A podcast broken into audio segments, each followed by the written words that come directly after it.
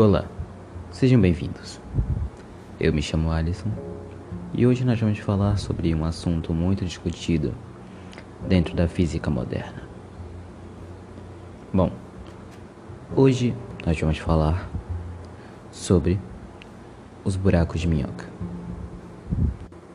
Bom, agora para começar, vamos explicar o que seria um buraco de minhoca. Bom, um buraco de minhoca é como uma curvatura no espaço onde no meio houvesse uma ligação e nessa ligação você pudesse atravessar de um lado ao outro sem ter que percorrer o caminho inteiro. Bom, vamos usar um exemplo mais básico. Imagine que você é uma formiga, uma pequena formiga, em cima de uma folha de papel.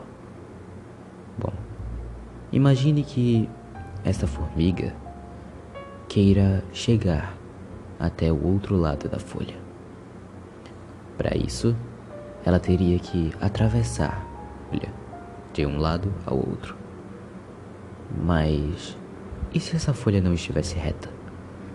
E se ela fosse curvada? E no meio dessa curvatura houvesse uma ligação em que fosse possível passar. Bom, mas a pergunta certa é: como criar um buraco de minhoca?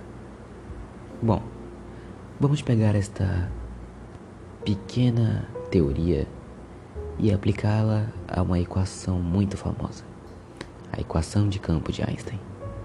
Bom, a equação de campo de Einstein descreve como a matéria e a gravidade têm que estar distribuída para que tal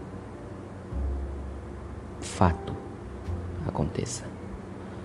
Bom, para que um buraco de minhoca seja formado, seria preciso muita energia e matéria. Mas como fazer isto? Bom, um buraco de minhoca poderia ser formado a partir da equação. Então, vamos desenvolver esta teoria.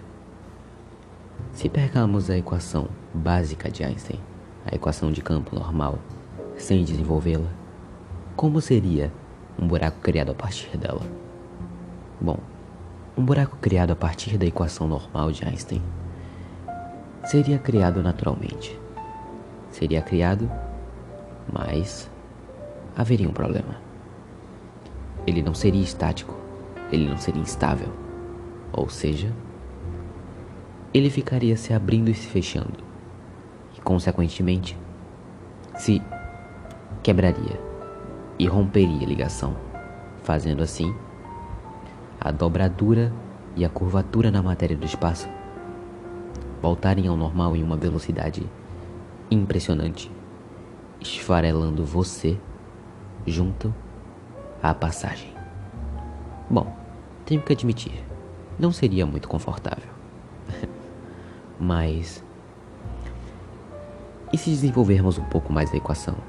Dá para fazer um buraco instável e estático? Bom, a resposta para essa pergunta é sim, dá.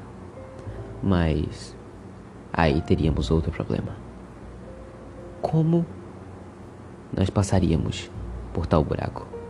Já que as forças gravitacionais envolvidas seriam tantas que provavelmente destruiriam nossas naves em um piscar de olhos. Bom, eu acho que não seria muito agradável, mas se desenvolvermos um pouco mais a equação, um buraco estático, instável e que não nos destrua. Bom, felizmente essa equação existe, mas daí temos outro problema. É. Bom, como chegaríamos em um buraco de minhoca instável, estático e que não destruísse nossas naves? Bom, nessa equação, nós entraríamos no buraco e provavelmente só sairíamos no fim do universo, se é que isso é possível. Mas então, vamos desenvolver um pouco mais a equação.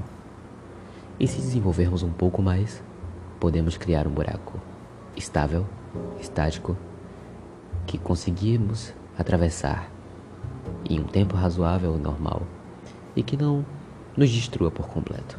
Bom, olha, uma boa notícia. Isso é possível. Mas esse é o momento em que temos que questionar. Para curvar a matéria, precisaríamos de algum tipo de composto que fizesse isso. E para isso, nós precisaríamos de uma matéria e um tipo de matéria que é quase impossível de conseguir, é inconcebível para a humanidade. Precisaríamos de uma matéria chamada matéria exótica. Bom, e como seria essa matéria exótica? Bom, precisaríamos de uma matéria que houvesse mais resistência à tensão do que energia em suas partículas. E isso parece algo básico de se fazer, mas quando se trata de manipular a matéria, é algo quase impossível. Bom, esse tipo de matéria só é encontrado em poucos cantos dentro do universo, dentro de um tão vasto universo. Por isso, seria um pouco difícil de achar esse tipo de matéria. Bom, mas a resposta final é que sim, é possível criar um buraco de minhoca, mas está tudo tão à frente. Nós precisaríamos de recursos que, por enquanto, nós não temos. Quem sabe daqui a alguns séculos, milênios, ou até mesmo podem ser pouco tempo, décadas. A ciência continua se desenvolvendo de uma forma muito rápida aqui, mas não conseguimos acompanhar. Afinal, a ciência estuda o universo e tudo nele. Bom, esse foi o meu podcast sobre os buracos de minhoca. espero que tenham gostado e tenham uma boa noite. Até mais.